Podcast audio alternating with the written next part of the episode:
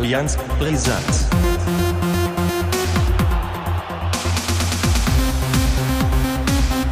Allianz brisant.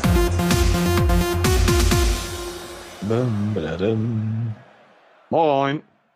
Und damit herzlich willkommen zur 21. Folge der dritten Staffel von Allianz Brisanz. Themenschwerpunkt. HSV. Grüß dich, Ole. Moin nach oben Struhe. Daniel, grüß dich. Ja, besser kannst du gar nicht losgehen, oder? Gebrochen, aber nicht verloren. Also doch verloren auch, aber äh, klasse gehalten, oder? Ja, klasse Ja. gehalten. Ja, stimmt, So. Klassenerhalt. Ja, den kann man doch auch feiern, oder nicht? Ja, doch, finde ich auch. Also. Ja.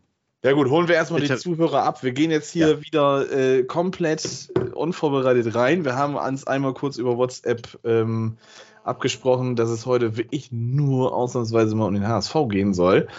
Ähm, und ja, im Prinzip ist jetzt die Saisonanalyse angesagt und das schütteln wir uns jetzt einfach mal so, wie wir halt einfach sind, aus den Ärmeln, oder?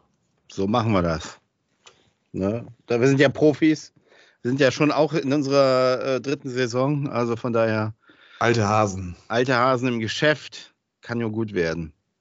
Gut, räumen wir das Feld von hinten auf. Äh, Ja. fangen wir aber nicht mit dem 1 zu 3 zu Hause an, sondern allgemein mit der Relegation. Ähm, ich glaube, da gibt es ja dann noch einiges an, an ähm, Besprechungen, was alleine die beiden Spiele, dass man die einmal bespricht. Ich glaube, dann sollte man auch äh, so ein bisschen erstmal über die Saison allgemein sprechen. Und ich glaube, dann würde ich gerne mal ein Fass aufmachen, was vielleicht viele HSV-Fans, was du ja gestern auch schon oder vorgestern angedeutet hast, gar nicht hören wollen. Aber ich an meiner Stelle, wenn ich im Vorstand des HSV wäre, dann würde bei mir der Stuhl von Tim Walter aber gehörig mittlerweile wackeln. Aber da können wir ja gleich drüber sprechen. Ähm, fangen wir mit der Relegation an. Erstes Spiel in Stuttgart. Ähm, ich habe es irgendwie vernommen, dass man rund um den HSV, ja, man, man, man war irgendwie ge ja, gebrochen nicht, aber man war sehr enttäuscht, weil äh, mit diesem Platzsturm und die ganze Geschichte da in Sandhausen und ähm, Ja. aber man ist irgendwie doch positiv in, in diese ja, Relegation reingegangen, auch wenn mit Stuttgart, glaube ich, wirklich das schwerste Los äh, man bekommen hat, das man hätte bekommen können. Ähm, ja, und dann hat das keine 46 Sekunden gedauert und alle Träume waren geplatzt irgendwie. Ja. Hol uns mal ab, Daniel. Hast ja schon gut, äh, gut erkannt alles. Also ja, natürlich, äh, dieser, dieses Sandhausen-Ding, das war ein absoluter Downer. Kann man so sagen. Äh, ähm, ja, ich bin ja auch immer, ich mahne ja auch immer zur Vorsicht, ich, äh, aber da ist wohl wirklich einiges schiefgelaufen. Sandhausen hat sich auch entschuldigt dafür, dass man da schon äh, wie, wie 2001 damals im, äh, in Scha auf Schalke gesagt hat, äh, ihr seid schon durch, ihr seid Meister, dass das äh, im Grunde eine Kopie davon Hm. in Sandhausen stattfand. Und äh, ganz ehrlich, als, als Heidenheim da diesen, ich sag mal, Elfmeter geschenkt bekommen hat, das äh, ist ja nun auch sehr zweifelhaftes Ding gewesen. Und als es dann 2-2 stand, da wusste ich, jetzt wird, werden die das Ding bei 11 Minuten oder 11 plus 4 Minuten Nachspielzeit, werden die das Ding noch rocken. Das war mir sowas von klar. Ich habe nur gewartet, wann. Also das, das wusste ich, dass das äh, durch ist. Da habe ich mich in dem Moment auch schon, schon verabschiedet und im, ich glaube den Fernseher ausgemacht, weil ich wusste, Kleindienst wird da sowieso gleich ein, rein wemsen wie immer. Und ähm, das war natürlich ein, ein Downer und ich, ich sag mal, weiß ich nicht, ob man so mit, also ich bin mit sehr, sehr mulmigen Gefühlen in diese Relegation gegangen. Also gegen Hertha, da hatte ich doch deutlich mehr ähm, so die Hoffnung, dass das was wird, weil Hertha so, so ein, auch so ein, so ein Verein war, der, man sieht es ja jetzt, der, der so im Siechtum sich befindet und, und der VfB Stuttgart im Gegenteil durch die Verpflichtung von Hoeneß ja auch eine gute Bilanz hat und, und auch sehr stabil wirkte jetzt zuletzt, auch wenn sie das letzte Spiel nur unentschieden gespielt haben und dann doch noch in die Relegation gerutscht sind, aber man hatte so den Eindruck, die sind, die sind jetzt gefestigt und äh, ja, man muss gar nicht äh, viel sagen. Individuell viel stärker. Man hat das gesehen, die, die, die haben den HSV äh, hin und her gespielt, sage ich mal. Man merkt diesen Unterschied zwischen zweiter und erster Liga total, auch vom Etat, von, den, von der individuellen Klasse her. Aber natürlich muss man auch wiederum sagen, wenn, es nach 40 oder 50 Sekunden 1 zu 0 steht, ähm, ja, dann ist, ist natürlich, dann gehen die Köpfe völlig nach unten. Aber man muss sich natürlich auch mal fragen, was ist so mit der Taktik dieser Walter-Ball äh, und, und Tim Walter wird ja auch gleich nochmal im Fokus stehen. Ähm, ich weiß nicht, warum man immer an diesem starren Modell so, so äh, festhalten muss, auch in Stuttgart. Und nach dem 1 zu 0, nach 40 Sekunden, ganz ehrlich, da hätte ich erstmal Beton anrühren müssen. Und, und haben sie aber nicht. Die hätten eigentlich im Grunde, sag ich mal, so, so hinten den, den Laden dicht machen müssen, dass es weiterhin 1 zu 0 steht, bis in die Halbzeitpause und vielleicht 1 zu 0 oder maximal 2 zu 0 zurückliegen, dann hätte man ja mit dem Rückspiel in Hamburg, und man hat es ja gesehen, was in der ersten Halbzeit doch möglich ist, vielleicht noch eine Chance gehabt, so, so unentschieden und dann Elfmeterschießen irgendwie, ne? Aber wenn man ehrlich ist, hätte der VfB Stuttgart im Hinspiel schon 6 oder 7-0 gewinnen können und äh, es war dann im Grunde so, so typisch HSV, als da noch die rote Karte kam von, von Suhon, der ja wirklich eigentlich eine Fliege nichts zu Leide tun kann und der da so, so komisch reinspringt und äh, ich glaube auch nicht, dass es Absicht war, aber es war einfach unglücklich alles. Aber in dem Moment, als dann, dann schon 3 zu 0 stand, die rote Karte noch kam und in dem Moment hat man gemerkt, ja, jetzt kann, könnte im Grunde genommen der HSV fast noch ein Tor schießen, hatten glaube ich so zwei, drei Chancen noch mit langen Bällen.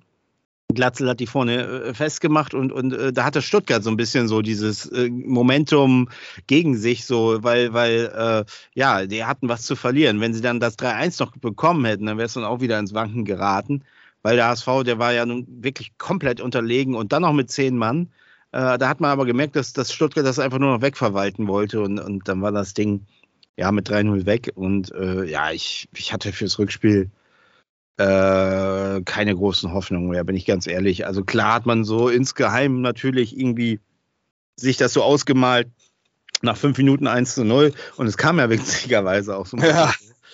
Du hast ja auch dann, noch, du hast sogar den, den Torschützen richtig predicted ja. mit Sonny Kittle. Also wir hatten da ja, ja auch drüber geschrieben. Tor, ne? und, und da ging auch noch mal so richtig das Stadion hoch und äh, ähm, aber wie gesagt, für mich ist taktisch gesehen das Ding schon im Hinspiel. Taktisch gesehen war das, war das, ich weiß nicht, warum man gegen Bundesligisten, ich weiß nicht, wie viele Tore man, man hatte, glaube ich, vier oder fünf Spiele gegen Bundesligisten in diesem Jahr und ich glaube, ich habe eine Statistik gesehen, 20 Gegentore oder so. Leipzig äh, 0 zu 4, ähm, im Pokal. Das wurde ja auch völlig von den Fans auch gefeiert, das Spiel, weil der HSV in den ersten 30 Minuten irgendwie mithalten konnte. Aber ja, was steht denn am Ende? Am Ende stehen immer viele Gegentore und, und, und man gewinnt das Spiel nicht. Dann nützt mir auch nichts, dass die Haltung gut ist oder so. Aber das ist so ein bisschen beim HSV aktuell so, ja, man ist damit zufrieden, wenn die Jungs sich reinhauen und, und, und was. Aber am Ende ist ja der Fußball ein Ergebnissport und es steht halt wenn man ganz ehrlich ist, in der Relegation 1 zu 6, äh, man hatte keine Chance zu keiner Zeit, ehrlich gesagt, auch, auch nach dem 1 zu 0 von, von Kittel. Im Grunde hätte es danach, äh, hätten sie danach 10 Minuten das 2-0 schießen müssen und so weitermachen müssen. Hm. Dann, dann äh, wäre vielleicht nochmal was gegangen, aber ähm, ja, zweite Halbzeit. Ähm, als dann das 1 zu 1 fiel, da war im Grunde schon der Deckel drauf und, und dann natürlich das ausgerechnet äh, Daniel Heuer ist der beste Mann der Saison eigentlich, äh, dann auch noch so einen Bock schießt, ähm, da war es natürlich durch. Dann hat man es irgendwie, irgendwie, pff, ja, na, was soll, ich glaube, da habe ich auch ausgeschaltet, weil ich konnte es mir einfach nicht mehr. Mir tut das ja körperlich fast weh auch. auch. ja, ehrlich, ich bin eigentlich auch nicht so derjenige, der im Stadion irgendwie früher abhaut. Aber irgendwie das, das, das, ich ehrlich, ich leide wirklich mit und ich kann es mir dann auch nicht mehr angucken, weil es ist ähm, und dieses, dieses so Moment, dieses trotzige, so jetzt erst recht und wir sind der HSV und diese, ich bin einfach nicht der Typ dafür, der dann den Schal hochhält und trotzdem und, und, und so weiter, so, so weiß ich nicht. Also ich, ja, ich muss das immer mit mir erstmal irgendwie ausmachen. Und ähm, ja, man hatte keine Chance in der Relegation, man hatte den stärksten Gegner, man sieht den Unterschied zwischen erster und zweiter Liga. Man kann grundsätzlich mal über das, äh, also das wurde ja auch im Vorfeld gemacht, über das System Relegation nachdenken, ob man das vielleicht mal anders macht. Also das englische Modell ist ja, glaube ich, irgendwie, dass das so ein Playoff-Modus in der zweiten Liga zwischen dritten und fünfte, ich glaube, der dritte gegen fünfte oder vierter gegen sechster spielen und die beiden Sieger machen dann den dritten Aufstiegsplatz aus oder irgendwie sowas. Das ja, finde genau. ich das finde ich zum Beispiel viel, würde ich zum Beispiel besser finden. Würde auch der, der zweiten Liga gut tun, weil ja. ähm, da gab es letztens, da kann man mal verweisen auf den YouTube-Kanal Calcio Berlin. Die haben auch ähm, einen ähm, Podcast, glaube ich, tatsächlich. Äh, auf jeden Fall gab es da eine Fragerunde, die gestellt worden ist und der Kröger, Christoph Kröger, der dort von den dreien dort mitwirkt, der ist auch HSV-Fan.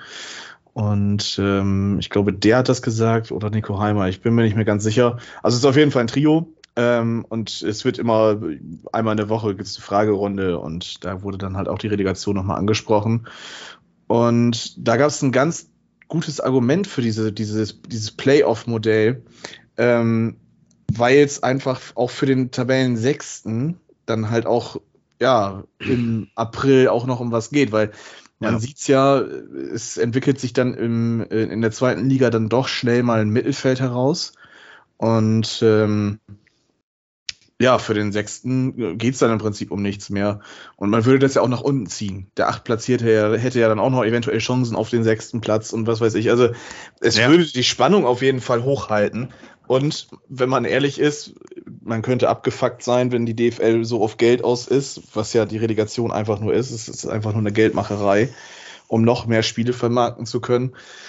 Ähm, dann könnte man das mit Hin- und Rückspiel machen und dann hat man da ja ein Halbfinale mit vier Spielen und dann auch noch äh, ein Finale mit zwei Spielen, wo ja. du dann halt auch entsprechend nochmal sechs Spiele extra hast.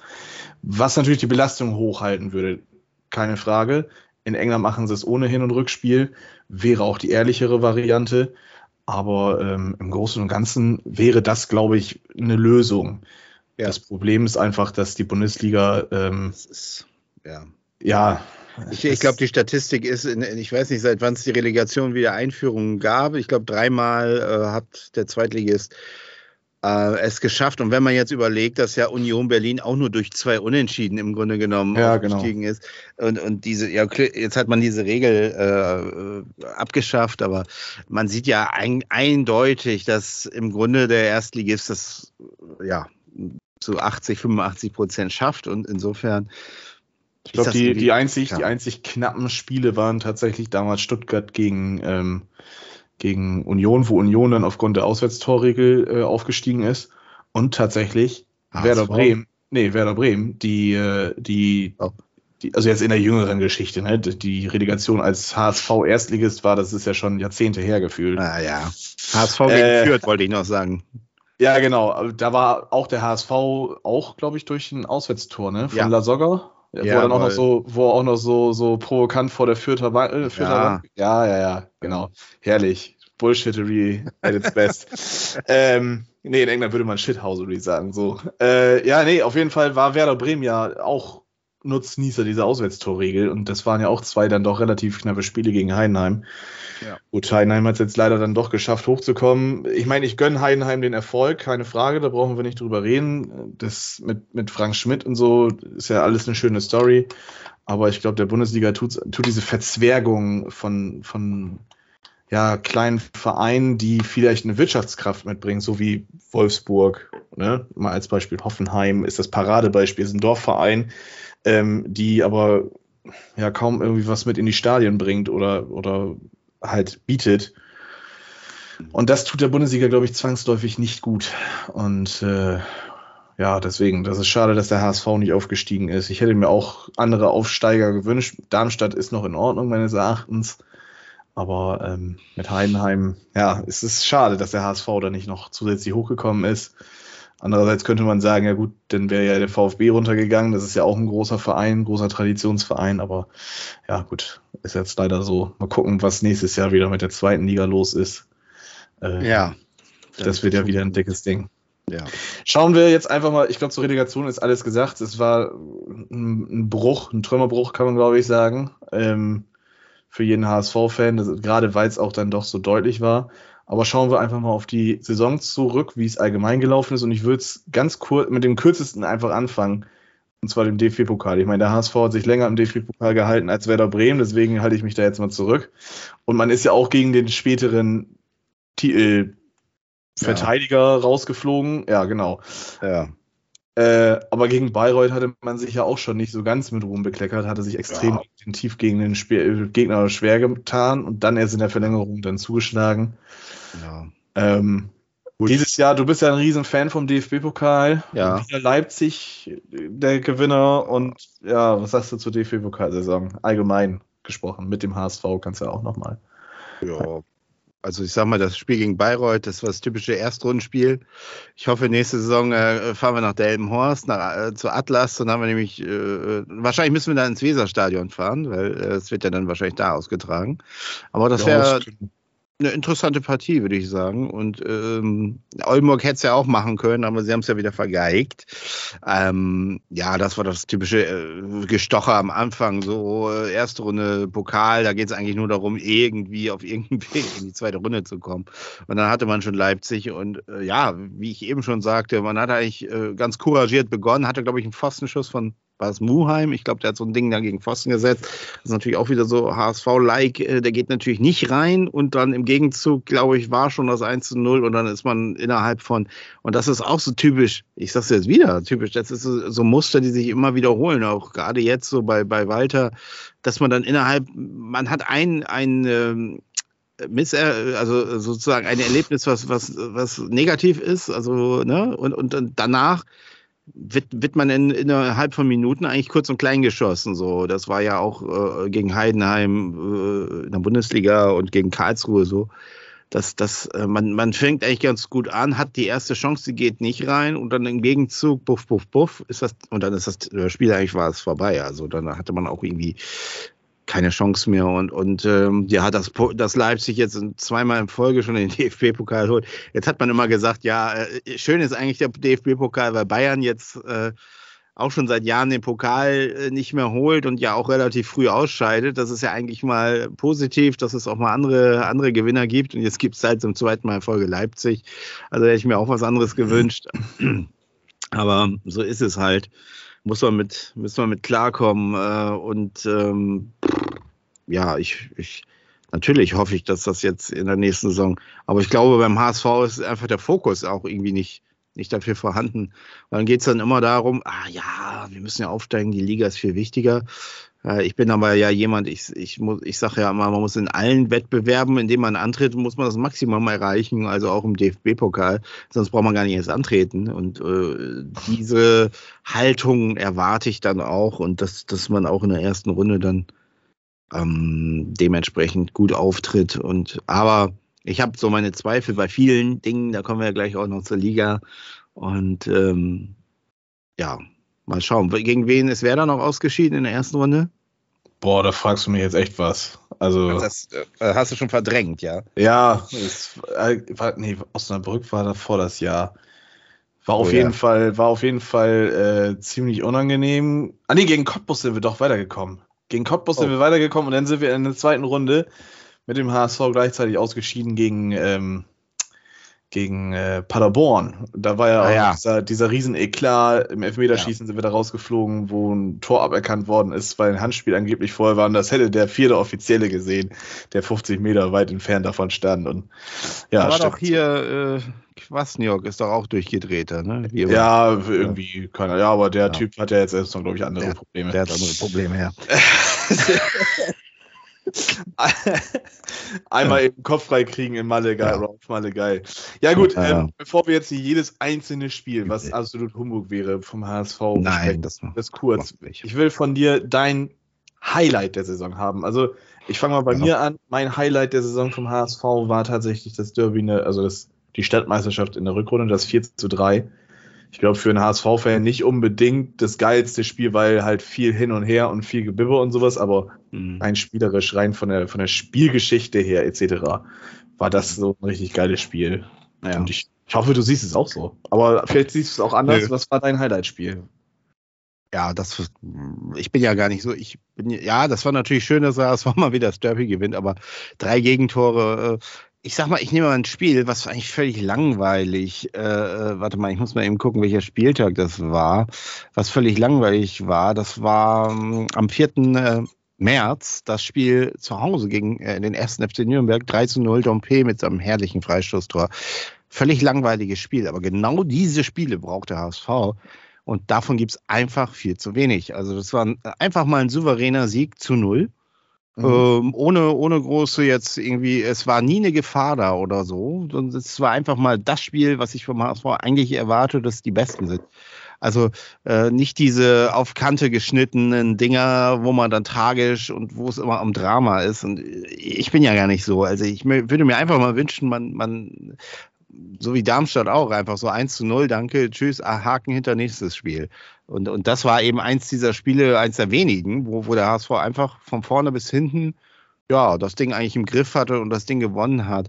Also eigentlich ein völlig unspektakuläres Spiel. Aber wenn ich eins nehmen sollte, was spektakulär war, dann wäre es tatsächlich der Auswärtsauftritt in Hannover, wo äh, es lange Zeit 1-1 stand und in der letzten Minute doch äh, Renzi Königsdörfer in der eigenen Hälfte den Ball erobert und dann quer übers Spielfeld rennt. Du erinnerst dich vielleicht. Mhm und dann in der, ich weiß nicht, 90. plus 3 oder so das Ding dann noch reinhaut und wir dann in Hannover, was ja auch nicht so selbstverständlich ist, dann noch äh, 2 zu 1 gewinnen.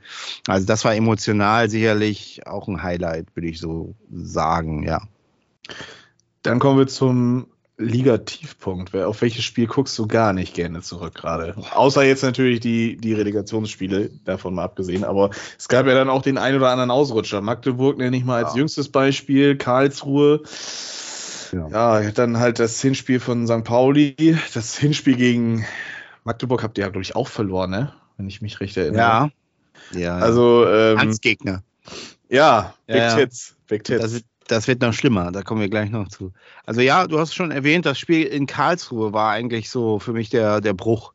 Also vorher war ja alles noch so einigermaßen, aber man hat schon die ersten Warnzeichen, fand, fand ich. Im Grunde kann man sagen, äh, im März, nee, also, nee, das war Februar noch. Im Februar, März, so ging es ja schon los mit diesen Partien, die man nicht mehr ähm, souverän gestalten konnte. Also, ich sag mal, der Auf, äh, Auswärtsauftritt in Heidenheim, den wir zwar am Ende 3 zu 3 noch gestalten konnten, was ja auch irgendwie emotional dann am Ende eigentlich ein gefühlter Sieg war. Aber wenn man überlegt, die erste Halbzeit, der hat Heidenheim auch schon 6-0 führen müssen so viele Chancen hatten die und wir waren hoffnungslos unterlegen. Und da frage ich mich einfach, wie kann das, wie kann das sein?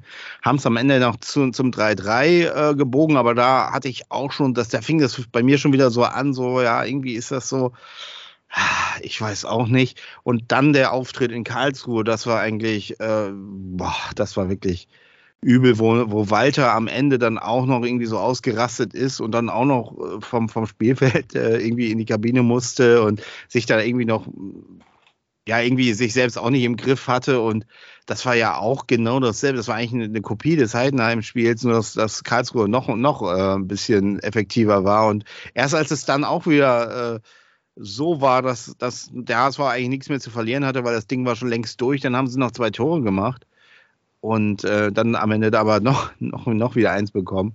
Aber ähm, ja, das war, ja, das war so emotionale Tiefpunkte, wo ich, wo ich ins Grübeln kam und, und dachte, das wird alles nicht so, so einfach wie, wie, wie gedacht. Und dann kam ja auch noch Kaiserslautern, dann kam Magdeburg noch und ja, ne, das, das war so dieser Anfang vom Ende will ich nicht sagen, weil es war ja nicht ein Ende, das, das schreckliches Ende, so, so schrecklich war es ja nun nicht. Oder es war ja eigentlich sogar, es war ja eigentlich sogar ganz ordentlich, was der HSV abgeliefert hat in Summe. Aber hätte man in dieser Zeit einfach mal ein Spiel äh, souverän und einfach oder einfach nur ein Unentschieden oder, oder äh, gewonnen, dann wäre der HSV auf Platz zwei oder eins gelandet. Ne? Das ist, ist ein Punkt jetzt. Ne? Das ist, ist schon. Ja, man, man, muss, man muss aber auch nochmal dazu sagen, also der HSV hat eine Gesamtbilanz von 20 Siegen, 6 Remis und 8 Niederlagen. Also man ist 26 Mal nicht als Verlierer vom Feld gegangen. Man hat eine Durchschnittspunkte von, von ja. 1,94 erreicht. Ja. Also das, das ist schon, ja, Gut. Du sagst, es ist ein Punkt, dass du ja. jetzt mit den 66 Punkten nicht aufsteigst. Das ist eigentlich eine Schande. Ja. Ich weiß gar nicht. Ich glaube, Bremen, ist letzte, Bremen ist letzte Saison als Zweiter mit weniger Punkten, glaube ich, aufgestiegen, wenn ich das jetzt ja. richtig in Erinnerung habe. Ja, also ist es, ist, es, ist, es ist einfach, dass, dass der HSV vielleicht einfach Pech hatte, dass Heidenheim und Darmstadt aus irgendwelchen Gründen ähm, besser waren. Aber das ist ja auch so typisch HSV, ist ja immer so das Pechmariechen. Äh, Im Grunde ist es ja immer so, ähm, da, da spielt der HSV jetzt die beste Saison mit, mit 20 Siegen und, und holt 66 Punkte und es reicht einfach nicht. Aber ich habe, und das, da komme ich jetzt wieder darauf zurück, so auf diese Phase im Februar, März, da, da war aber ja schon abzusehen, dass Heidenheim und Darmstadt ich kann mich erinnern, ich habe zu der Zeit bei Twitter, ich glaube, Woche für Woche, und da kam dann auch der eine oder andere Shitstorm, macht ja auch nichts, kam dann immer so, da, wo ich immer geschrieben habe, Darmstadt nervt, weil jedes Spiel äh, schießen die ein Tor äh, so aus heiterem Himmel, buff, und das Thema ist durch und dann kriegen sie auch keins mehr. Und so, das, das hat man da schon gemerkt, dass Darmstadt, das, das, die sind so stabil, die werden das nicht mehr aus der Hand geben. Und, und da hätte der HSV eigentlich schon so registrieren müssen, ja, das wird enorm eng und das wird jetzt nicht so nach dem Motto, wir gewinnen jetzt zweimal und dann stehen wir vor Darmstadt, das wird nicht passieren, weil Darmstadt ist da äh, einfach stabil und konstant und bei Heidenheim hat sich dasselbe abge, abgezeichnet, die einfach Woche für Woche abgeliefert haben. Mhm. Und, und äh, dann, wenn man sagt, so 66 Punkte, ja, das wird reichen oder sieb, ne? Ja gut, äh, zu dem Zeitpunkt hätte man sich sagen müssen, ja, das reicht vielleicht nicht, wir müssen auf 70 plus oder äh, 75 Punkte oder ich 73, 75 Punkte hoch oder 68 oder 70, was auch immer. Aber auf jeden Fall äh, reicht das diese Saison vielleicht nicht, weil die anderen beiden eben Woche für Woche die ihre Spiele gewinnen. Und ähm, äh, da hätte man vielleicht strategisch, sage ich mal, aus strategischer Sicht anders an die Sache rangehen müssen weil dann kam ja diese, diese, diese Spiele, die auch einfach nicht zu erklären sind, wie, wie in Karlsruhe oder so. Und, und da, das ist auch immer so, Karlsruhe ist ja inzwischen auch so, so ein bisschen der Hassgegner, also aus Karlsruher Sicht, die Hamburger machen sich da ja nichts draus, aber mhm. die, die Karlsruher, die, die sind da ja vom, vom ganzen Stadion aus, von der ganzen Mannschaft aus, machen die da ja immer ein Ding raus, wo du immer denkst, was, was soll das eigentlich? Nur weil 2015 äh, Manuel Gräfe ein Handspiel gepfiffen hat ja. äh, immer noch die Nummer und, und ähm, die jetzt das Ding da reingenagelt hat. Aber letztlich ist, müsste sich ja der ganze Hass auf, auf die Figur Gräfe äh, konzentrieren. Aber der konzentriert sich eben seitdem auf den HSV, so wie, boah, weiß ich auch nicht. Äh, es, gibt, es gibt da irgendwie aus meiner Sicht, ich habe mit dem KSC überhaupt nichts am Hut oder so, aber die nehmen das Spiel und das weiß man im Vorfeld ja schon sowas von ernst und, und mhm. die, die hauen da sowas von alles rein, das hat man ja auch gemerkt und, und da war der HSV völlig überfahren, so hatte man den Eindruck. Die, die waren, die gingen ja vor in das Spiel, die hatten vorher eben genau gegen Nürnberg 3-0 gewonnen. Eine Woche später kam Karlsruhe und dachten wohl, das geht so weiter. Und, und die hätten sich da aber schon darauf einstellen müssen, dass in Karlsruhe dass das brennen wird. Und das hat auch gebrannt. Und die wurden echt nach, nach äh, Strich und Faden auseinandergenommen da erstmal. Ne? Das, das war übel, war das. Und das ja, sind so die Punkte, ja, irgendwie, die, die mir immer wieder zu denken geben.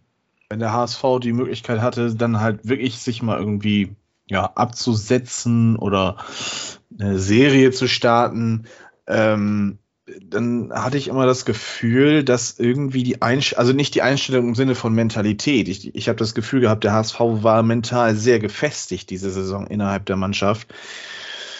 Ähm, aber irgendwie hatte ich das Gefühl, ja, dass man zu sehr, und vielleicht können wir so die Brücke auf Tim Walter mal spannen, dass, dass man zu sehr an, an ja, Sachen festgehalten hat, wo man vielleicht auch mal drüber hätte ja. nachdenken müssen, hey, ja. okay, macht es mal Sinn, vielleicht jetzt mal auf den Gegner einzugehen und mal XY auszuprobieren oder mal nicht Ravi Montero aufzustellen, der dann gleich wieder mit Gelb-Rot runterfliegt. Ja. Ähm, Wobei da auch nochmal angemerkt sei, beste Saisonleistung in der Relegation, er ist immerhin nicht vom Platz geflogen, ne? ja. muss man auch nochmal eben honorieren. Ja.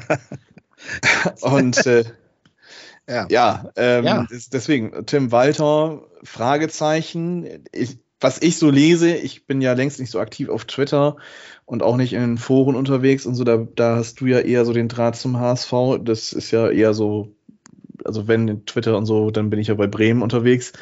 Aber wenn ich was lese, dann ist das immer pro Walter und ich ja. muss dann auch mal jetzt mal ganz ehrlich fragen, ob manche HSV-Fans schon irgendwie alterssenil sind oder Zweitligasenil. Denn was man auch oftmals hört, ist so, ach ja, warum nicht doch zweite Liga? Man ja. spielt ja eigentlich immer eine gute Saison, man gewinnt viel und genau. pipapo.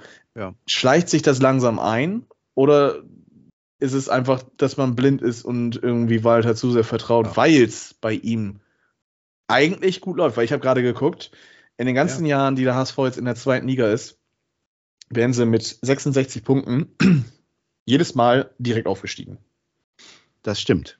Und eigentlich hast du, du hast schon sehr viel Gutes da, das kann ich alles unterstreichen. Das, äh, diese, äh, mir, mir, missfällt, äh, Punkt eins, mir missfällt, dass diese taktische, äh, dass, dass man zu, zu starr ist an diesem Konzept immer wieder äh, durch, das durchzieht in der Relegation gegen Stuttgart im Hinspiel. Dass man vielleicht nicht, dass wenn man ähm, auch mal 3 zu 0 zu Hause souverän gewinnt gegen Nürnberg, dieses, dieses, diese Spielart nicht eine Woche später in Karlsruhe dann wieder sozusagen so nach dem Motto so, wir haben jetzt die Wohlfühl-Oase und das, das ist alles gut gelaufen, das wird nächstes Wochenende wieder gut laufen, dass man da einfach da auch mal so ein jetzt machen wir mal Dreierkette oder sowas, ja, oder weißt du, mhm. dass man eine taktische Finesse mal reinbaut, dass man es einfach mal anders, dass man den Gegner überrascht. Aber im Grunde weiß jeder Gegner, was da auf, auf ihn zukommt, wenn der HSV kommt mit Walter. Das ist eben so dieser Punkt, dass man einfach, das, das, das fehlt mir einfach. Das wird ja auch permanent kritisiert auf den Pressekonferenzen und wo auch immer. Und dann wird er auch immer sehr ähm, in seinem Auftreten wird er ja auch, fühlt sich auch immer sehr schnell beleidigt und wird dann immer so ein bisschen ja, plump und, und haut zurück. Und das ist ja auch so, so ein Ding, das, äh, was mich einfach stört. Also du kannst die PKs eigentlich gar nicht mehr angucken. Das ist immer dasselbe. Wir bleiben ganz bei uns. Und dann haut er Dinge raus, wie wir werden auf jeden Fall aufsteigen nächste Saison. Die, diejenigen, die uns kritisieren, die wissen nicht, dass wir nächste Saison erste Liga spielen. Ja, das ist schon, natürlich selbstbewusst muss, man muss vorangehen, man muss mhm. selbstbewusst sein, muss Ziele haben, aber am Ende muss man dann eben konstatieren, er hat die Ziele nicht erreicht. In der zweiten Saison hat er sie definitiv nicht erreicht, trotz seiner guten Bilanzen. Und dann ist es, finde ich, also es ist legitim, dann Kritik zu üben. Und, und ähm, inzwischen hat sich aber beim HSV und äh, wenn wir jetzt bei Twitter sind und bei Social Media und so, so auch so, so, eine, so eine gewisse Wagenburg da entwickelt dass viele Fans sagen, ja, wir gewinnen, das, was du eben alles aufgezählt hast, wir gewinnen ja die Spiele und äh, wir haben den besten Zuschauerschnitt äh, in, in Europa oder äh, von allen Zweitligisten. Muss, muss man mal sagen, ist, der HSV ist mit seinem Zuschauerschnitt in den glaub, Top 15 der ja. europäischen.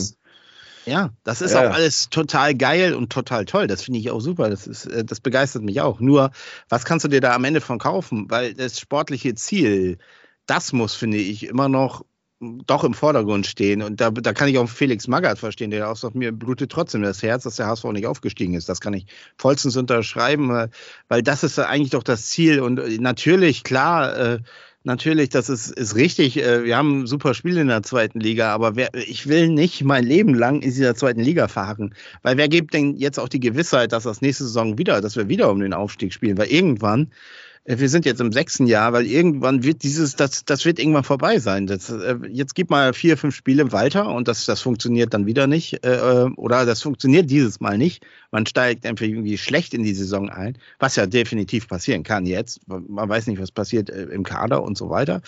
Und was ist dann eigentlich? Und dann kommen wir in so einen Negativstrudel und dann spielen wir plötzlich gegen den, den, den Abstieg in, und, und steigen vielleicht in die dritte Liga ab. Natürlich glaube ich das auch nicht und hoffe es auch nicht, ist klar. Aber letztlich äh, weiß ich auch nicht.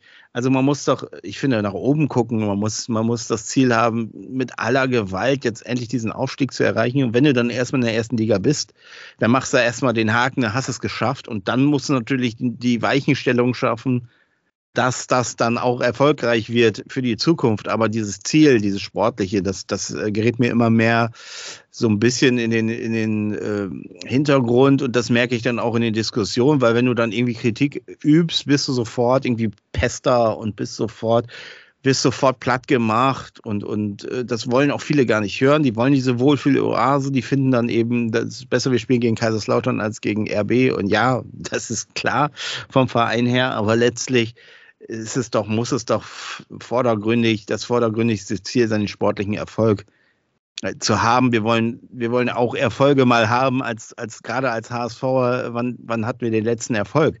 Wir wollen endlich mal aussteigen. So, äh, das, das ist wichtig.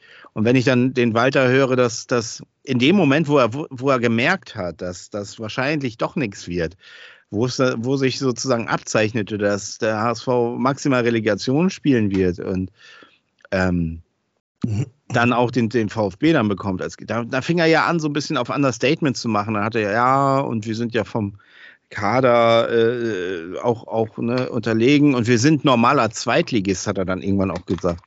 Äh, ich sag mal, das haben wir schon nach der ersten Saison, äh, wurde das schon rausgegeben. Aber ich finde eben, der HSV ist immer noch kein normaler Zweitligist. Der HSV muss den Anspruch haben, aufzusteigen und in die erste Liga zu kommen. Jede Mannschaft zerreißt sich, wenn der HSV ins Stadion kommt. Das heißt, wir können gar nicht normal sein, weil die Gegner allein uns schon gar nicht als normal ansehen. Weil mhm. die, wenn die wissen, der HSV kommt, dann geben die halt 110 Prozent.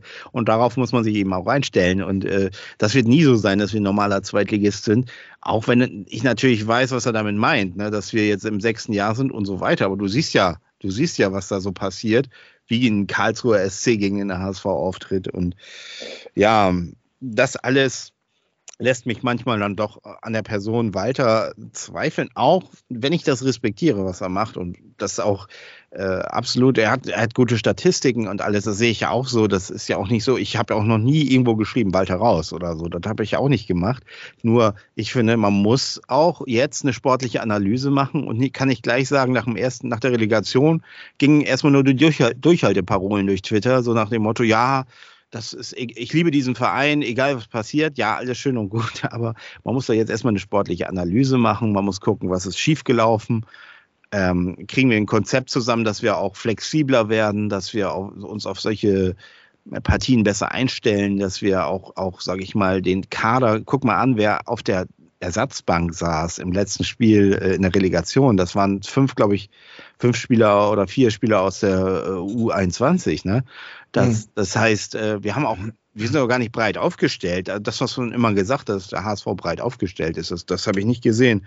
Das, das war Mittelmaß, so was wir dann auch da hatten. Klar, Vuskovic und so ist natürlich ein Thema, aber was hat man denn für Vuskovic dann geholt? Ne? Montero hat man geholt, aber das muss man klar sagen, dass man diesen Ersatz also ja. nicht im geringsten, nicht im geringsten ersetzen konnte. Lass uns dann über Kader etc. gleich nochmal sprechen. Nochmal zurück zu Walter.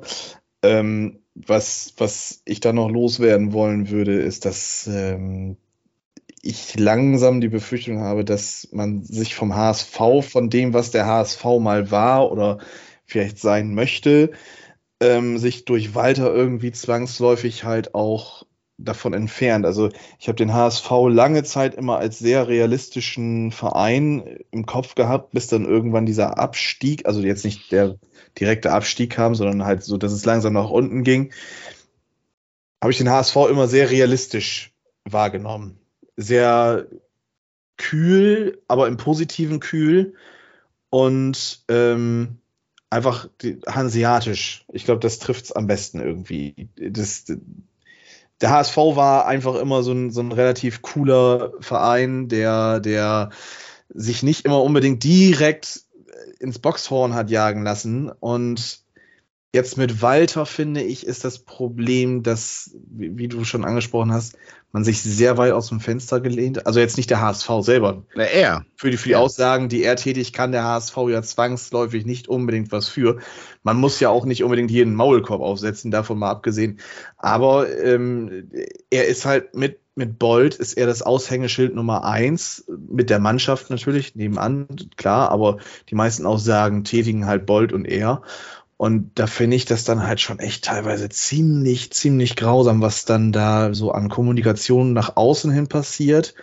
Und was ich ganz schlimm fand, war sein, also da habe ich wirklich, da haben sich bei mir die Nackenhaare aufgestellt, war sein Auftreten nach dem Spiel gegen Stuttgart, nach dem ersten Spiel, nach der 3-0-Niederlage, dass er seine Mannschaft zusammenholt und äh, eben im Mittelfeld einen Kreis bildet und da nochmal die vielleicht motiviert und sagt, hey, nichts aufgeben und bla bla bla. Das muss ein Trainer machen. Und das kann der auch, glaube ich. Das ist, glaube ich, auch ein ziemlich guter Motivator. Ähm, nur fand ich es dann grausam, wie, ich weiß nicht, ob du die Bilder gesehen hast, wie er dann halt äh, auf diesen einen Kameramann zum Beispiel äh, reagiert hat. Und ähm, das Interview im Nachhinein, das Interview im Nachhinein mit, mit Erkenbrecher von Sky, ich weiß auch nicht, ob du das gesehen hast, da war er wie so ein trotziges Kind, dem du ja. den, sein Lolli äh, geklaut oder die Schaufel im Sandkasten geklaut hast. Ja, das ist und, aber Tim Walter, das äh, ist, find, ist, ein Trotzkopf. Er ja, ist, und ich finde ja. aber, dass das tut dem HSV überhaupt nicht gut, überhaupt nicht. Und alleine das wäre für mich als Vorstand so ein, so, ein, so ein Grund zu sagen, so, okay, gut, du hast A, deine Ziele nicht erreicht. Du hast von allen Trainern in den letzten Jahren, glaube ich, die längste Amtszeit bisher von uns bekommen. Ähm, wann, wann war das letzte Mal ein Trainer zwei Jahre im Amt beim HSV? Ich glaube, glaub, Thomas Toll war das. Ja, so, das, das ja. ist alles, das ist alles bla bla bla, ist das, um ja. ihn auch mal selber dann nochmal äh, zu, also Thomas Doll nochmal zu zitieren. Und ähm, deswegen, also, wenn ja. ich was zu sagen hätte beim HSV, bei mir wären, wären die, die Wege auf Trennung tatsächlich aus. Und ich meine, ich wüsste jetzt nicht, wie man sonst holen sollte, bin ich auch ganz ehrlich. Da, das ist ja auch das Problem, dass der HSV sich bei den Trainern auch irgendwie so ein bisschen verbrannt hat. Man weiß, das ist ein heißes Eisen und man weiß auch, äh, okay, die, die, die Anforderungen, wie du ja selber sagst, die sind halt schon hoch auch wenn man jetzt in das sechste Jahr geht, und das finde ich auch vollkommen in Ordnung, der HSV gehört in die erste Liga, da brauchen wir nicht drüber reden. Es ist ein Gründungsmitglied der Bundesliga, hat sich über 50 Jahre in der Bundesliga gehalten, ist äh, Europameister der, der, der Landesmeister gewesen. Ähm, das, das ist schon, das ist ein großer Verein und der gehört in die erste Bundesliga. Ähm, nur ist es halt irgendwie schwierig, jetzt nach fünf Jahren im sechsten ja. Jahr dann halt diesen, diesen, diese Kehrtwendung zu bekommen. Und ja deswegen, also ich weiß nicht, wie du es siehst, aber wäre ich HSV-Fan, würde ich, glaube ich, ähm, ein wenig mit einem besseren Bauchgefühl in die neue Saison gehen, wenn Walter nicht an der Seitenlinie steht. Ja, ich bin völlig ich kann das so sagen, wie es ist. Ich bin ja völlig äh, zerrissen, weil ich das, ich kann das völlig nachvollziehen. Also das alles, was du sagst, das, das stört mich auch am meisten am Walter, dass er so trotzig ist. Ich kann mir die PKs, wie ich schon sagte, auch nicht mehr mhm. angucken. Mm. Das sind immer die gleichen hohlen Phrasen. Das ist immer, er zieht sein Ding durch. Es ist mir zu, es ist irgendwie schon so, äh, es hat sich schon so eingebürgert, dass man das auch irgendwie so akzeptiert. Viele akzeptieren es einfach so, weil, weil, weil, aber es fehlt mir, wo soll denn jetzt in der nächsten Saison der Funke herkommen? Der es anders macht. Ich glaube, ich glaube, dass was für Walter spricht, ist natürlich, dass er zur, zur Mannschaft, die Mannschaft, die folgt ihm einfach und dass man merkt diesen eingeschworenen Haufen und so. Nur mhm. äh, man muss auch mal ich sag mal, irgendwie in die psychologische Trickkiste dann greifen und auch einfach mal irgendwie mal was anderes machen oder so. Äh, ich, wenn ich so alte Hasen wie, wie ein Magath sehe oder so, der, der, äh, der hat das mal, ich glaube, vor, ich habe den Podcast gehört vor, vor ein paar Monaten, erzählt, wie er in diese Relegationsspiele rangegangen ist. Der hat, also letztes Jahr mit, mit äh, Hertha gegen den HSV, der hat das dann ja auch so. Im Hinspiel hat der HSV 1 zu 0 gewonnen und dann hat er gesagt, ja, jetzt hat der HSV äh, äh, was zu verlieren und ähm, hat ja im Grunde genommen dann irgendwie Boateng äh, äh, erstmal rausgenommen, die letzten Spiele, und dann im Rück, auch nicht im Hinspiel spielen lassen, aber im mhm. Rückspiel spielen lassen.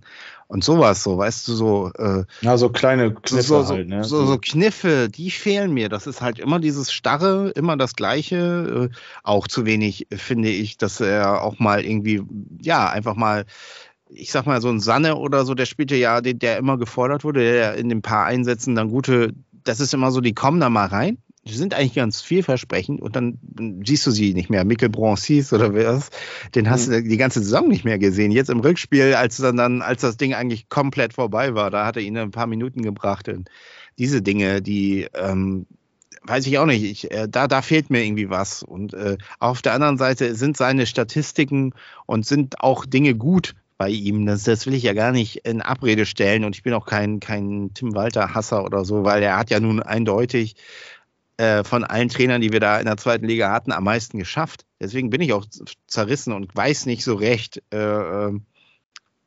ähm, was die beste Lösung ist. Aber mhm. Fakt ist, man muss das diskutieren. Und das erwarte ich. Und das habe ich auch, äh, auch geschrieben, aber viele sind halt der Meinung, ja, nee, das muss so weitergehen, Punkt, Ende aus und alles ist gut und Wohlfühl-Oase, äh, HSV und, und wir gewinnen ja, äh, zweite Liga ist ja auch schön und, und, und dieses so. Und ich sag, sag mit der Haltung werden wir nie aufsteigen, weil wir hm. müssen irgendwann raus und, und das, die ambitionierten Ziele müssen müssen ganz klar da sein. Und die Frage ist natürlich, wie geht man jetzt in so eine Saison, äh, die nächste, ähm, jetzt äh, ist es natürlich so, vom Tableau her wird das nicht einfacher, würde ich mal so sagen. Auf der anderen Seite äh, haben wir, fand ich, eine stabilere Saison so vom Kopf her eigentlich gespielt, als Schalke und Werder in der, in der, in der Liga waren. Ja, wie Deswegen, gesagt, also äh, meines Erachtens war das eine Bombensaison vom HSV und ähm, man ist halt einfach nur nicht aufgestiegen, weil man selber nicht unfähig war, sondern einfach weil, weil ähm, ja, es zwei vermeintlich kleinere Vereine, beziehungsweise Heinheim ist ein kleinerer Verein als der HSV, da wollen wir nicht darüber diskutieren, ähm, weil die es einfach irgendwie ein bisschen besser hinbekommen haben. Und dann ist es halt ärgerlich, ja. dass dann halt solche Kniffe, wie du gerade jetzt Magath beschrieben hast, mit dem Boateng-Ding, ähm, dass sowas dann halt von Tim Walter nicht kommt, sondern man, man bleibt stur auf seiner Schiene und fährt einfach geradewegs dann wieder auf Platz drei oder Platz vier im Idealfall dann auch wieder zu. Ja. Und es passiert einfach nichts. Und, und dieses, dieses mal irgendwelche Weichen in der Saison stellen, das fehlt mir beim HSV. Ja.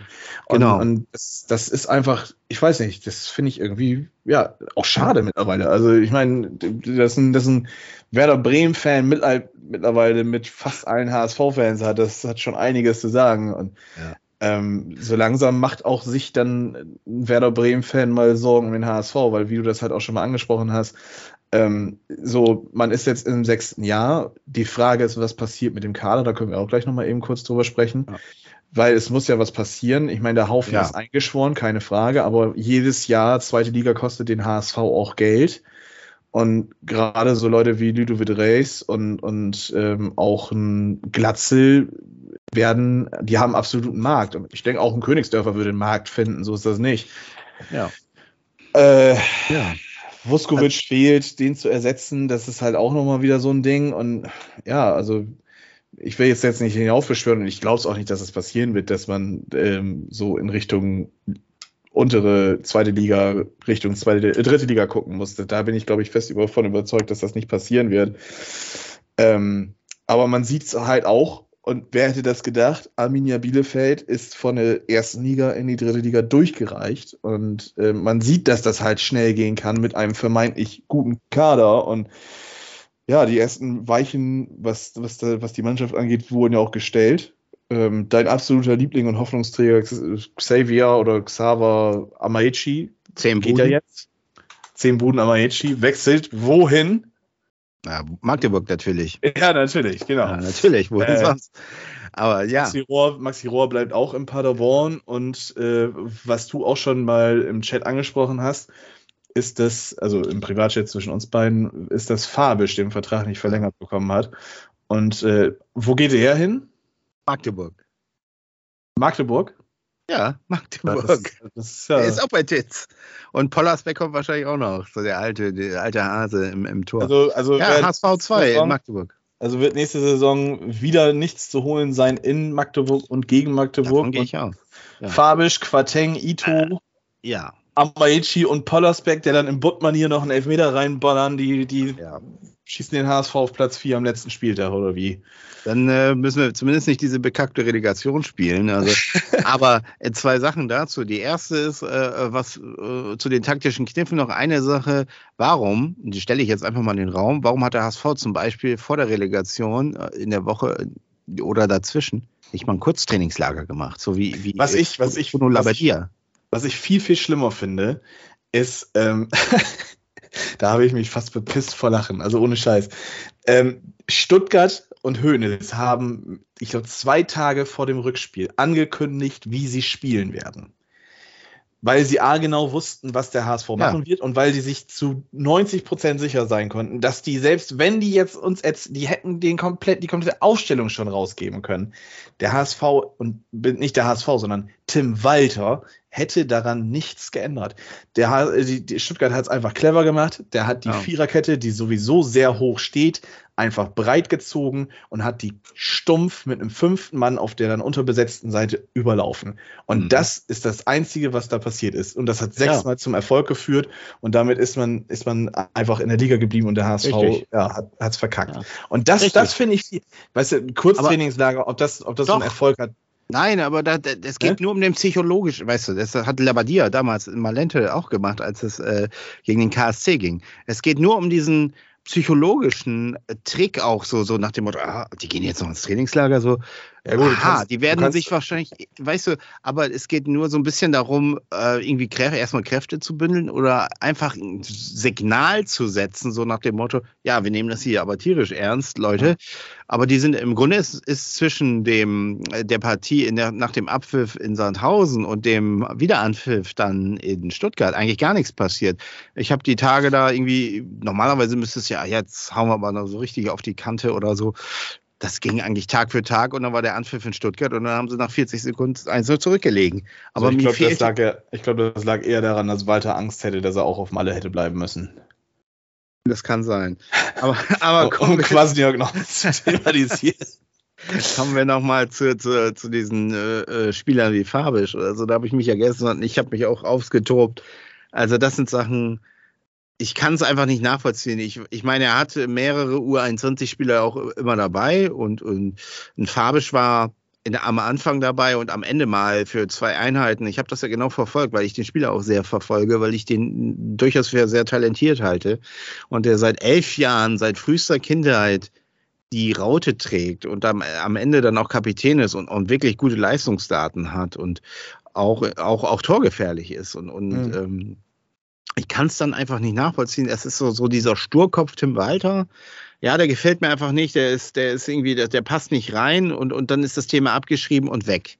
Und, und eigentlich ist ja so ein bisschen durch Rubisch auch so eigentlich eingekehrt, dass man auf diese Spieler, genau auf diese, ja eigentlich setzen will. Und der eigentlich im Grunde hatte der nie eine Chance. Den hat man so alibimäßig zwei, dreimal in, ins Training dann geholt und dann, buff, ist er weg, ist er in Magdeburg.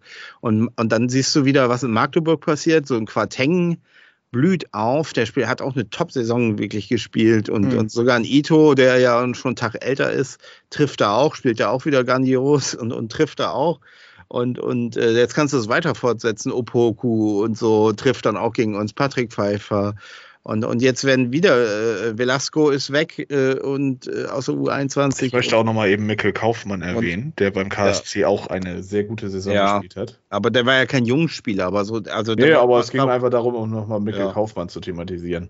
Ja, aber warum man Fabisch abgibt, ich kann es nicht, ich kann es wirklich nicht nachvollziehen. Also gerade jetzt, man weiß ja nicht, was mit Ludovic Reis passiert. Also der, der kann ja, ja. weg, so, der, der kann weg sein. Jetzt ist aber auch das nächste Thema, wenn wir bei Ludovic Reis sind, so der auch total hier und äh, bei Twitter, das ist der Spieler der Saison. Ja, was, wo waren denn die letzten zehn Spiele von Ludovic Reis? Also hast du den in der Relegation gesehen? Also, ja. also die letzten zehn Spiele, würde ich mal so umschlag so, so sagen, habe ich ihn einfach nicht mehr, ist der völlig abgetaucht. Gerade in der Phase, wo, wo der HSV ihn wirklich sehr gebraucht hätte, war da relativ wenig. Äh, äh, ich meine auch vom, vom, vom Herzen, vom Einsatz, das will ich mir nicht äh, äh, jetzt irgendwie äh, negativ aus, auslegen, aber ich habe ihn nicht mehr gesehen. genau dasselbe mit dem Glatzel, der ja auch zum Schluss äh, kaum noch getroffen hat. Also der hat natürlich insgesamt auch seine 19 Treffer, alles schön und gut, aber so dann, wenn es dann darauf ankommt, äh, weiß ich nicht. Also das, das sind die Spieler, ja, natürlich muss man versuchen, die zu halten. Man müsste sonst einen Ersatz besorgen, aber in zweiter Reihe, man braucht ja auch eine gute zweite Reihe. Warum macht man da nicht so, so die, die, äh, integriert man diese Jungspieler wie, wie ein Fabisch zum Beispiel, setzt den dann vielleicht die erste Zeit auf die Bank, lässt ihn mal ab und zu reinkommen, dass, dass er diese Chance kriegt. Ähm, na, aber jetzt kriegt er die eben beim FC Magdeburg. Und ich weiß jetzt schon, was passiert, wenn wir in Magdeburg spielen. Das kann ich dir jetzt schon sagen. Ich gebe ja, das ist, das ist ja auch keine Kunst, aber ähm, allgemein so zum Kader etc. Äh, es ist ja schon was passiert. Es sind jetzt so ein paar Fragezeichen, so zum Beispiel, was mit Katterbach passiert. Bleibt er? Geht er wieder zurück nach Köln? Ähm, Montero werde ich mal jetzt mich mal ganz weit aus dem Fenster lehnen, wird man jetzt nicht unbedingt versuchen, die Leihe zu verlängern oder ihn zu verpflichten. Ähm, Kittel ist ja auch noch nichts offiziell, wenn ich das jetzt richtig in Erinnerung habe. Also die, die ja. Wege haben sich ja jetzt schon öfters mal getrennt und irgendwie ist es dann doch zusammengeblieben. Aber was ich halt so bemerkenswert finde, ist, wenn ich das jetzt mal, wenn ich mir den Kader jetzt mal wirklich vor Augen halte bei transfermarkt.de, dann habe ich zwei Sechser. Einer davon ist Jonas Meffert, der, glaube ich, auch fast jedes Spiel gemacht hat. Und dann hast du Elia ja. Kran äh, als zweiten Sechser da stehen wo ich mich auch frage, okay, gut, der, der dümpelt jetzt irgendwie schon die dritte Saison gefühlt äh, im Profikader mit rum, aber dass der jetzt mal irgendwie auf Einsatzzeit gekommen ist, kann ich mich jetzt nicht dran erinnern. Ich guck mal eben. Der, nee, kein, der hat kein einziges. doch, vier Spiele hat er gemacht. Startelfquote 3%, Spielminuten 3%, also das ist schon bemerkenswert wenig. Im Pokal hat er auch noch mal ein paar Minuten gekriegt. Ähm, aber wie du halt sagst, man hat halt die Möglichkeit mit, und die U21, die funktioniert ja, sind Ja. nicht umsonst fast Meister geworden. Ja, natürlich. Das, das Und- ist ja genau der, der Punkt. Ne? Die haben Das das ist- überragende Saison gespielt. Das ist einfach so, wenn ich mir das angucke, du hast jetzt zwei Sechser, du spielst immer mit einem, wenn ich das richtig in Erinnerung habe. Ihr habt ja mit Meffert den einen Sechser immer Ja. dann vor der Abwehr stehen. Dann habt ihr zwei Achter, die haben sich jetzt irgendwie die meiste Zeit aus Reis und ich glaube Kittel gebildet. Kittel wird hier als links außen gelistet, also als, als Stürmer eher, als als äh, Mittelfeldspieler. Zehner spielen, ja. Genau, äh, dann hast du Benisch. Gut, ich glaube, der, hat jetzt eine schwierig. solide- der hat eine solide Saison gespielt, Ja. denke ich jetzt mal. Also man kann da jetzt nicht großartig meckern, aber ich glaube, da hat man sich auch ein bisschen mehr von erhofft. Ja. So, und dann hast du da noch zwei Zehner im Kader rumfliegen mit Ansi Suhohn, der übrigens dein Player to watch war für diese Saison. Und Oma, das und, stimmt. Du hast recht, ja. und, und Omar Mejid, äh, Ja. jungen 17-jährigen Deutsch-Ägypter. Ähm, und bei Suhohn muss ich auch sagen, ich, ich habe ja immer so ein bisschen ein Auge drauf gehabt, weil du mir ja versprochen hast, der wird durch die Decke gehen. Ich meine, der hat 16 Der hat sich Bundesliga-Einsätze. Ja, hat sich, hat sich auch verletzt, das muss man auch nochmal sagen. 16 Bundesliga-Einsätze, eine Torvorlage. In der Relegation hat er sich eben auch neun Minuten richtig den Arsch aufgerissen. Ja, das stimmt, das hat er, weil er hat ja zumindest die rote Karte. So, und wenn ich das jetzt, wenn ich das jetzt mal runterbreche, ich gehe jetzt mal davon aus, Kittel wird gehen, Reis wird Weiß ich gehen. nicht. Keine Ahnung. Also ich, ich gehe da jetzt mal von einfach aus, weil, weil der HSV wird auch Geld einnehmen müssen und, und Reis Ja. 6 Millionen halt einen guten Marktwert und ich meine, gut, ich kann mir auch vorstellen, dass er noch bleibt, so. Aber meines Erachtens muss da ein, ein Umbruch auch im Kader irgendwie passieren. Alles, was jetzt äh, mehr als einmal nicht mit aufgestiegen ist, müsste irgendwie fast weg. Ähm, Na, und dann einfach wirklich versuchen, neu zu starten. Eine Saison mal wirklich zu sagen, so, wenn wir aufsteigen, okay, dann ist das ein Unfall, aber wir planen das jetzt nicht. Wir wollen jetzt einfach eine Mannschaft äh, aufbauen. Mit einem neuen Trainer, neues Konzept. Vielleicht ein bisschen taktisch offener sein, nicht nur immer an einer Aufstellung festhalten, also an einer Staffelung auf, äh, an und wirklich da mal was an Spielern auch loswerden. So ein Biblia zum Beispiel, den sehe ich hier, da habe ich mich gefragt, okay, seit wann ist der da im Kader? Hat er überhaupt gespielt? Was ich auch, ich meine, viele lieben ihn und es wird ihm auch immer nachgesagt, der kann einer der besten Spieler in der Mannschaft sein. Ich glaube, du weißt auch schon, woraus es losgeht. Bakariata. Ähm, ich meine, die Story ganz darum, dass er halt äh, zum HSV gekommen ist und im Prinzip da angefangen hat, Fußball zu lernen, wie auch immer. Das ist schon, ist schon was für Fußballromantiker, so ist das nicht. Ja, ist auch Äh, Fußballromantik. Beim HSV ist auch ganz viel Fußballromantik. Das ist Aber ja das glaube, Thema. von Jatta, von Jatta muss man sich einfach Ja. mal langsam wirklich trennen, weil es ist. Das wird nicht passieren. Das, das, das Ja. glaube ich nicht. Das, Aber das, das ist- der, ja, ich habe das ja letzte Saison schon mal angerissen, dass man sich eigentlich von Kittel und Jatta hätte äh, verabschieden. Das habe ich ja damals, das weiß ich noch, da habe ich einen riesen Aufsatz drüber geschrieben, dass man es einfach mal machen muss, auch wenn das wehtut. Das, ich kann das auch aus emotionaler Sicht alles verstehen. Jetzt ist natürlich, ich würde das ein bisschen differenzieren. Es hat Kittel äh, tatsächlich in den letzten Spielen im Gegensatz zu Reis eigentlich ganz gut abgeliefert, hat ja auch ein super Tor geschossen in der Relegation. Ähm, trotzdem würde ich bei Kittel auch sagen, es macht eigentlich, er ist in einem Alter, er will jetzt auch nochmal irgendwie Geld verdienen, das wollte er ja schon zweimal und, und jetzt, aber das ist so die große Frage, ist jetzt, macht Kittel noch eine Saison? Da frage ich mich ja, aber was verspricht man sich denn davon? Man hat ja, man muss ja auch mal konstatieren, es ist vier Saisons lang oder wie lange der jetzt schon bei uns ist, hat das ja mit ihm auch nicht geklappt mit dem Aufstieg und das, der Aufstieg muss das Ziel sein. Es hat viermal nicht gereicht. Ja, es kann natürlich beim fünften Mal so sein, aber so statistisch gesehen ist es eher äh, nicht so. Und er hat ja immer, er hat ja auch immer, äh, immer Phasen in der Saison, wo es einfach überhaupt nicht läuft. Ich kann mich erinnern, der hat ja zehn oder, weiß ich nicht, zehn, zwölf Spiele überhaupt keine Rolle gespielt. Da war der, saß der nur auf der Bank und ist nicht mal eingewechselt worden. Ne? Und dann kam er nochmal zurück und dann war es wieder gut. Aber will man wegen so kurzen Phasen plötzlich jetzt dann wieder einen Vertrag verlängern? Das ist so die Frage. Bei Jatta, Ja. bei Jatta ist es so ein bisschen so, ähm, ja, wenn der, wenn der, der kann den Unterschied machen und der, der setzt sich irgendwann voll im Herzen und ein. Aber bei Jatta, äh, ja, ist es auch vom Also Alter ich, her. ich spreche es jetzt einfach mal aus bei Jatta, weißt du, wenn der HSV unbedingt jemanden haben möchte, der mal den Unterschied machen kann, ähm, aber 60, 65, 70 Prozent seiner Flanken halt ins, ins, äh, ins Ausbuxiert, dann mache ich das auch für weniger Geld. Ja, richtig. Aber so, ich würde ne? würd bei Jatta sagen, bei Jatta braucht man einfach mal eine Alternative auf der, auf der Seite und einfach mal einen Spieler, der auch anders ist, der, der vielleicht nicht, nicht so, also er ist ja sehr unkonventionell, spielt er ja Fußball, das muss man ja schon sagen. Und der mhm. das einfach vielleicht ein bisschen ich sag mal, ein bisschen vielleicht nicht so spektakulär macht, aber einfach solide macht. So, so wie so ein Meffert im Mittelfeld, so einen auf der Seite haben. Und das wird zumindest, wenn man dann Jatta immer noch von der Bank holen könnte, ist es eigentlich, also ist das für mich so eine Personalie, den kann man vielleicht noch, den kann man vielleicht noch halten. Bei Kittel sehe ich das auch, auch ein bisschen so, dass das eigentlich inzwischen verbrannt ist. Aber viele eben aus Herzen und weil sie ihn einfach, einfach gut finden oder so, wollen sie ihn einfach behalten. Aber ich glaube, das muss man einfach mal ablegen.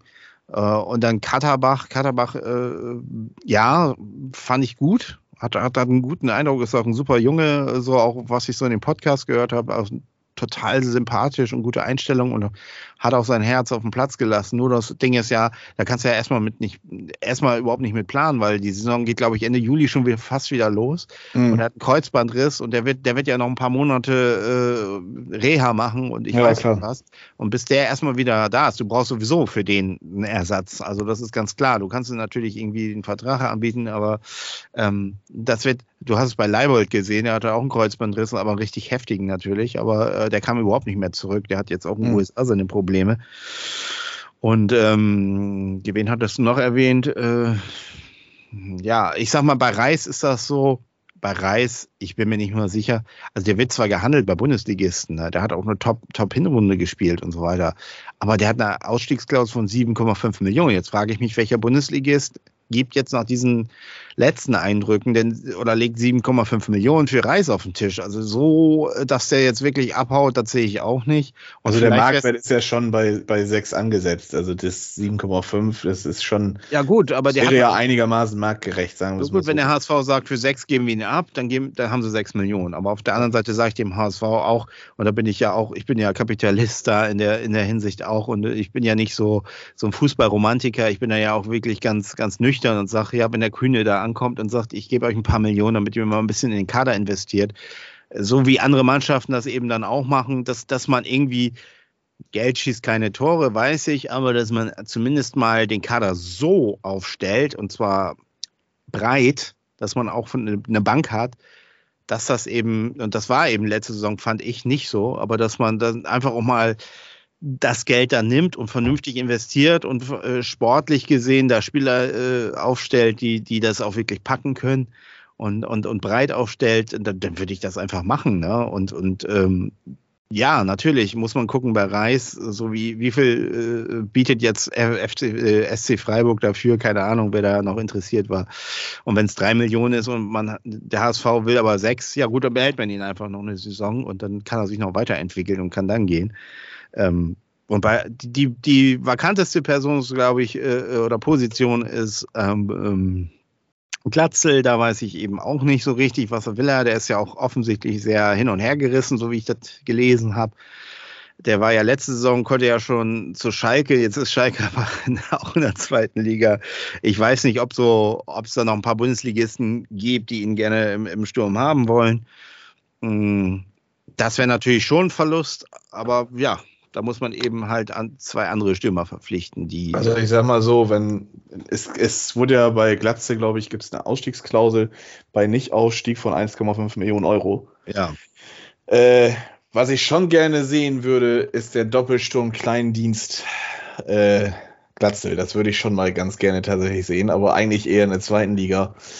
Ähm, ich glaube, dass das für Glatzel Reis, auch für einen Schonlau, denke ich, wird es einen Markt geben, ob es jetzt immer nur die Bundesliga ist oder auch das Ausland. Ähm, das, das muss man auch nochmal dann halt differenzieren. Aber was du halt so ansprichst, ist halt, der HSV wäre vielleicht noch besser gewesen diese Saison mit einer breiteren Bank, mit einem qualitativ breiteren Kader. Und ich glaube, das ist etwas, ähm, wo ja. sich der HSV und Werder die, die Hände geben können. Denn äh, auch da gab es oder gibt es Parallelen, sage ich jetzt mal, aber großartig äh, reden über Werder werden wir in der, in der nächsten Folge. Ähm, ich glaube, so ziemlich ist fast alles gesagt zum HSV. Ja, also äh, ich, wie gesagt, ich, äh, ich bin auch äh, im Moment bin ich ganz froh, dass Sommerpause ist. Ich, ich habe andere Dinge zu tun und ich bin ganz froh, dass ich erstmal nicht über den HSV nachdenken muss und das werde jetzt abwarten. Irgendwie so ein bisschen in Beobachterposition gucken, was, was wird da verpflichtet, wie stellt man sich neu auf oder also wie stellt man sich auf? Neu auf halte ich fast für ausgeschlossen, weil ich glaube, das wird mit Walter weitergehen. Aber ähm, ja, also wen verpflichtet man, wen gibt man ab und dann, ja, mal gucken, was dann kommt. Aber ich, ich glaube, es wird, auch wenn das jetzt wahrscheinlich ein Standardsatz ist, aber ich glaube, das wird tatsächlich auch die schwerste Saison, nicht, ich meine jetzt mal unabhängig von den Mannschaften, auch vom Kopf her, glaube ich, jetzt die schwierigste Saison für den HSV, die jetzt ansteht. Mhm. Ja, doch, ich glaube, also einfach wird es nicht, hundertprozentig. Und äh, ja, ich kann nur hoffen, ja. dass, dass, dass der HSV sich äh, zu, mit, dem, mit dem Vorstand und alles vernünftig zusammensetzt und dass man ähm, ja auf einen, auf einen Konsens kommt und dann halt entsprechend die richtigen Entscheidungen ähm, trifft. Ja. Ich glaube, mehr kann man dazu nicht sagen. Äh, für unsere Zuhörer. Doch, Mittagspause. Ja, Mittagspause, genau. Die hast du dir jetzt auch verdient. Du hast auch schon gearbeitet heute. Ähm, für unsere Zuhörer, der VfB wird natürlich auch noch thematisiert, VfB Oldenburg, ganz klar. Da gibt es ja auch schon die ersten äh, Informationen, wer bleibt und wer geht. Ja. Ähm, man hat sich vom Trainer getrennt und sowas. Da werden wir dann in, in der nächsten Folge drüber sprechen. Und ähm, ja, es, es, sieht irgendwie dann im Kader, so viel sei schon mal verraten, irgendwie ein bisschen positiv aus. Also gerade so ein Leon Deichmann zum Beispiel wird bleiben und äh, ja, der, der Trainer sieht auch äh, ganz vielversprechend aus. Und über Werder können wir uns dann auch noch unterhalten, aber da kommt hier eine riesen News reingeflattert, beziehungsweise ist es schon seit heute Morgen irgendwie durchgesickert. Ich weiß nicht, hast du das schon mitbekommen? Ja, irgendwie irgendein Spieler von Liverpool oder von Manchester. Liverpool. Wer war das? Von Liverpool. Liverpool. Wer, wie heißt der? Cater? Nee, Na, Nabi Cater war bei, bei Leipzig und ähm, heute Morgen, ich glaube gegen halb zehn, sickerte so das erste Mal irgendwie durch, dass es angeblich Kontakt gäbe. Beziehungsweise gestern Abend wurde es schon im Forum diskutiert, das habe ich dann auch schon so leicht mitbekommen und dann habe ich auch genug gedacht, ja, okay, gut.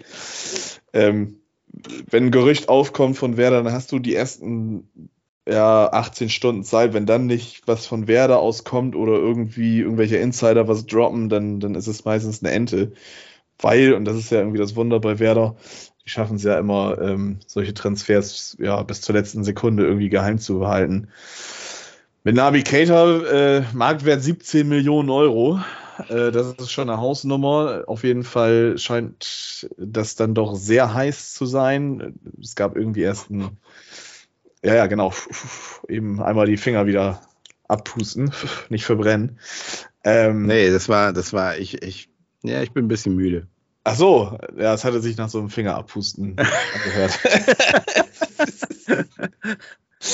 äh, nee, es scheint auf jeden Fall heiß zu sein. Ich weiß auch nicht, wie, wie wer da darauf kommt, ob man irgendwie größenwahnsinnig wird auf einmal, aber ähm, gut, ich weiß auch nicht, was ich davon halten soll, ähm, ob da was passiert oder ob ich das gut finde oder nicht, weiß ich auch nicht, muss man mal abwarten.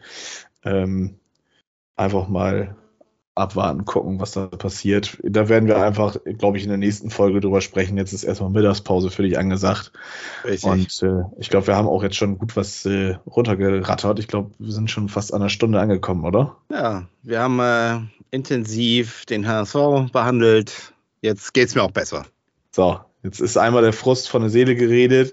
Ja. Jetzt kann man, wie du sagst, einfach mal beobachten und äh, sich erstmal darauf einlassen, was passiert. Und äh, ja, ja, wir werden uns auf jeden Fall weiterhin melden. Ja. Und die Saisonanalyse von VfB Oldenburg und Werder Bremen, die wird zusammen erscheinen. Ich glaube, beim HSV habe ich äh, dir ja schon vorhin geschrieben, war mehr Redebedarf als bei den beiden Vereinen. Äh, ja, ansonsten danke fürs Zuhören. Ja. Und bis zum nächsten Mal, oder? Und esst keine veganen Würstchen. ciao, ciao.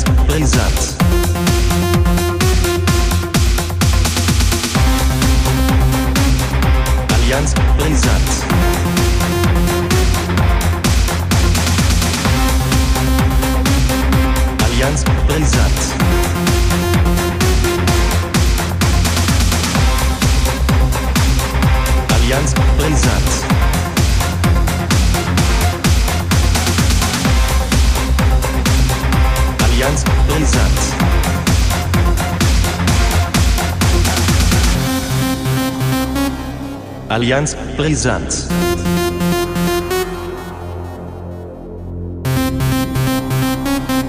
Allianz brisant.